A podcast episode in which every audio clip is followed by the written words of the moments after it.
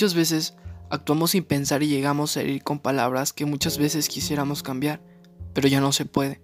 Con el tiempo, realmente aprendemos que las palabras transmiten amor y otras veces duelen. Espero que puedas quererme. Espero que puedas quererme los días en que al verme al espejo vea una persona ajena a mí, tal vez incluso alguien del cual no te enamoraste. Y sé que a veces no te he amado como mereces y en otras ocasiones te amo tanto que quema por dentro, que si me descuido, puedo derretir tu corazón, pero no te preocupes, tendré cuidado. Y puede que a veces pienses que no te quiero, pero claro que lo hago y sobre todo lo siento. Y es que yo no quiero que me quieras, yo quiero quererte como sé que mereces, porque cuando veo ese par de ojitos, me dan ganas de ir con los que te lastimaron y preguntarles qué estaban pensando.